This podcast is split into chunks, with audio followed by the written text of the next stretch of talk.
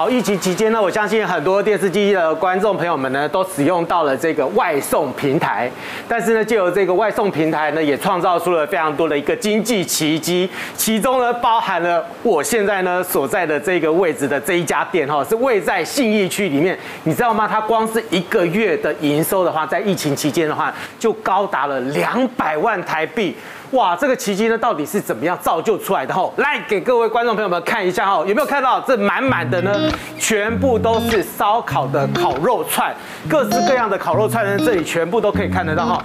我刚刚稍微数了一下，这最起码应该有四十多种以上哈。我不知道说现在原来呢，过去所谓的摊车经济哈，摊商经济，现在已经企业化来经营了哈。好，来跟我一起来挑一下，来一定要挑这个哈。烤鸡腿哇，鸡腿现在已经变得那么，你看，哦，还有呢，另外呢，还有一个鸡翅，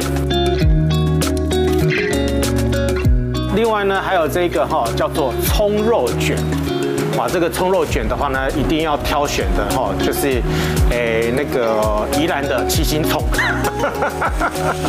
好，这个葱肉卷要吃两串哦，这也只就就只有台湾有哈。台式的葱肉卷哦，台湾的口味好。另外的话呢，啊，这一个呢还有七里香，有些人不敢吃，有些人很喜欢吃，像我呢就非常的喜欢吃哦。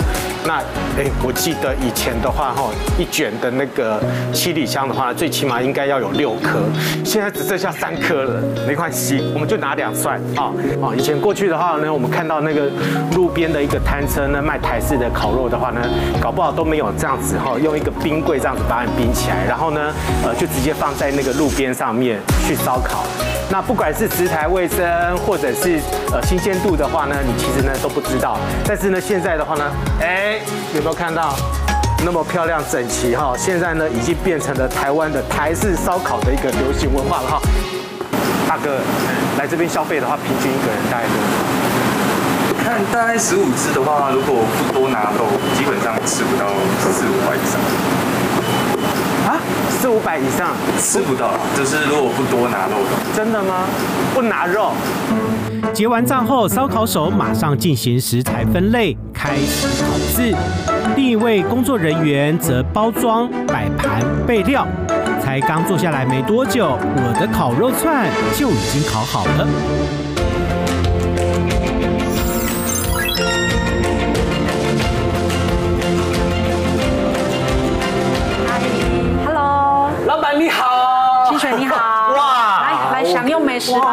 刚刚有点那么多，哇，你看那么漂亮。嗯，对啊。哎，这跟以前那个吃烧烤是完全不一样，不同的感觉。哎，我最喜欢吃的是这个。哦，眼光真好。而且我发现在这边等待的时间不用很久。是的。大概等五分钟而已。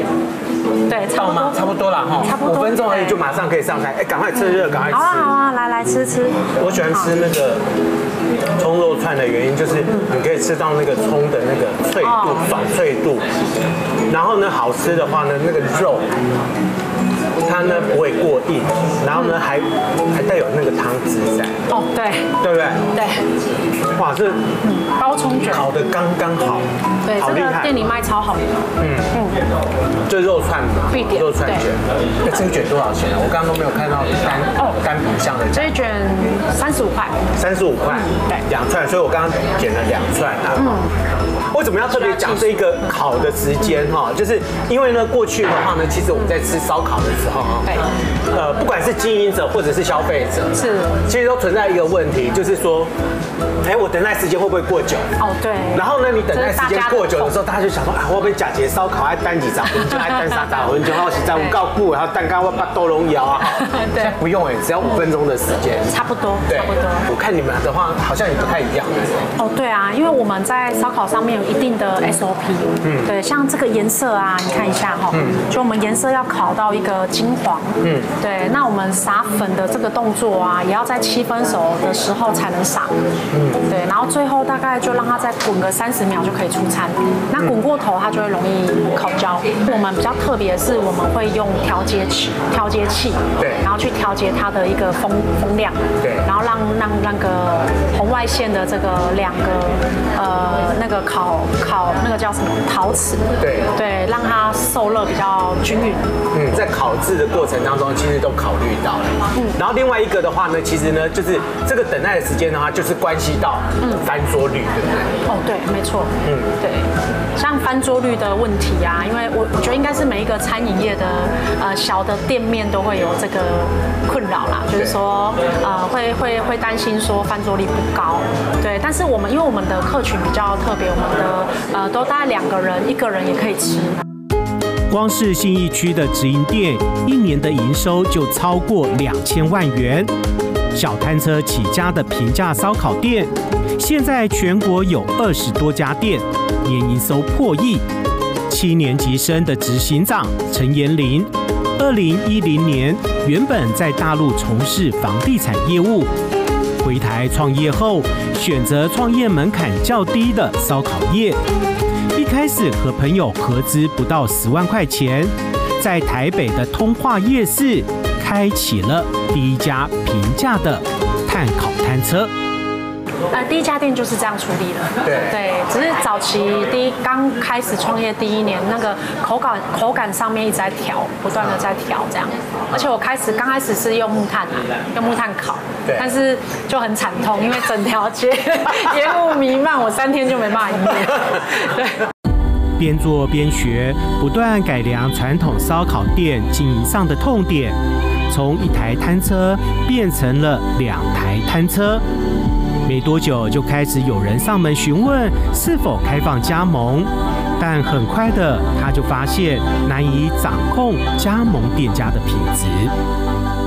我们在探测经营的时候，就有遇到有一些老板啊，他要省钱，对，那他可能不愿意食材贵，不愿意开开那个冷冻，对对对，开那个冰箱，他不愿意。那因为电费太贵了。对，然后因为要，对对 对，就说电费很贵。对 对，然后连防尘帘可能他都不愿意啊。他盖了防尘帘之后呢，因为没有开冷藏，他食材就容易坏掉。对对，所以就有这样的问题。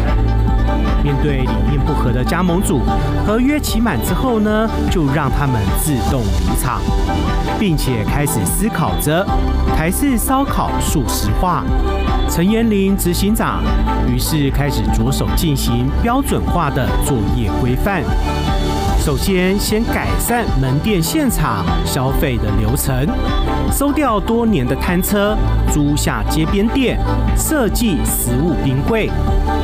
接着解决等餐时间过长的问题，于是他引进了红外线烧烤机等等设备，改善了环境，建立起了标准化的烧烤店。好，那我再直接问一个问题哦。好，直接讲消费者喽。嗯，好的，可以试试看。对，哎、我刚刚讲这一个同款啦吼一整卖二十块，啊，是。三串，啊、嗯，啊，你现在已经有了冰柜，对，有了店面，啊、嗯，有了美美的环境，然后又有中央厨房，啊，是，它现在变两串了，嗯、现在变三十五块钱。了，对，是，对，那你觉得消费者有没有办法接受？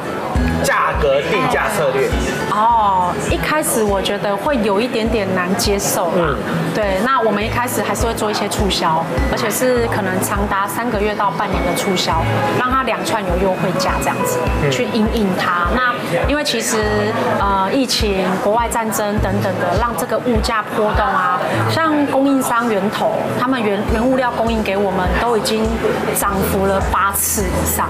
对，那呃我们也一直动。涨动涨动涨到快快要撑不住，对，所以呃势必会做一些调整啊。我们来拆解一根烤肉串的成本结构，主要有三个成本：人事、食材、租金。在万物皆涨的情形下，如何增加生产效率，减少人力成本呢？陈延林进一步把目标带往上游。哦，我们最大解决的就是人力的问题。那基本三个其实就可以就可以经营一家门店这样子，但要看业绩量。如果业绩比较多的时候，那还是需要多一个这样子。但是以比起没有以前是前店后厂的概念，那呃这个人力哦，如果没有中央厨房啊，我人力大概要八个。对，因为光串料串料就一个人完整的串就要十六小时。对。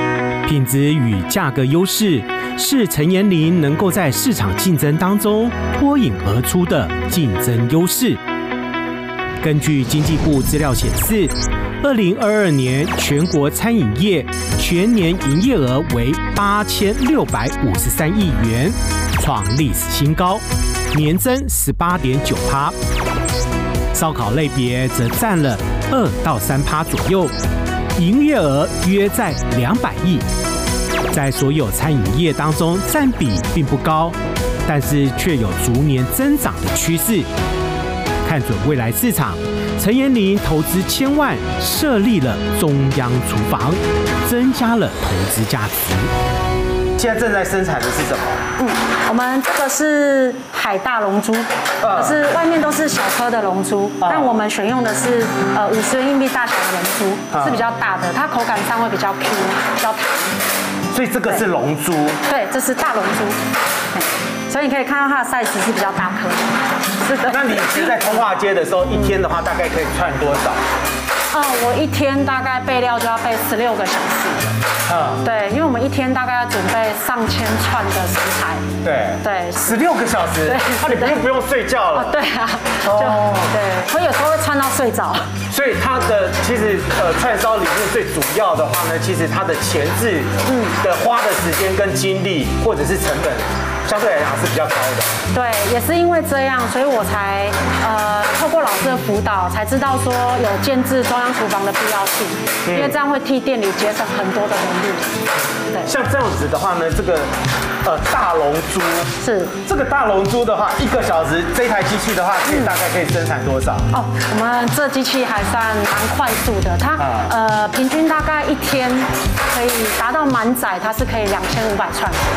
两千五百串。对，一天哦，对，没错，对，那人工呢？人工只能三百串，一个小时就三百串。但是我看了一下你这边的中央厨房，这启用多久了？哦，今年六月才刚刚完工。嗯，对，投资大概三四个月而已。投资大概投资了多少？哦，这个真的是砸重资啊！啊，砸重资就是？呃，破千万了。破千万？对，光这台设备就五百万。破千万的投资，然后减少百分之三十的人力成本。是的。那这个只只有能够串龙珠吗？它能不能串其他的东西？哦，它可以，它还可以串牛肉、鸡肉、猪肉这样子。嗯。对，然后还有像鸡胗啊，也可以串。哦。嗯，它有形状的就都可以串。好，所以呃这一串的这个龙珠串的话呢，最起码减少掉的一个人力成本的话，就是大概是三十趴左右。对，三十趴左右。所以三十趴的话，就是少掉一颗。对嘛哈，对，就节省掉了哈。那这个呢，这一颗的话呢，就是谁赚走？执行长你赚走了。我有分下去啊，有分奖金下去。有分下去啊，哈，就是所有的业者他可以是赚到，因为你只要能够把那个呃成本下降的话呢，你的获利的话呢，其实基本上就会提升了。对。哦，现在这边的话呢，还用到了三个人力成本。然后刚刚执行长特别讲到了哈，那这一台机器的话呢，就少掉了百分之三十，他们的薪水啊。对啊，那你会不会担心啊？啊，如果这个自动化一直生产下去的话，你这一个位置也不在了哎。我还有别的忙。还有很多事情可以忙。还有很多事情可以忙了哈。温度保持在十八度 C 的中央厨房，导入了烧烤自动化生产。另一方面，执行长陈延林还组起了一道难以突破的关键配方技术。好，除了我们刚刚看到那个那里呢，是在串烧之外，对。然后这边的话呢，其实是真正你们的关键，嗯、对不对？对的，机密大公开。好的，秘方大公开。对，我们的配方。对，对你们的配方。对，那像这个特制烟粉啊，嗯、那我们里面有呃用了百草啊、五香啊、八角啊那一类的。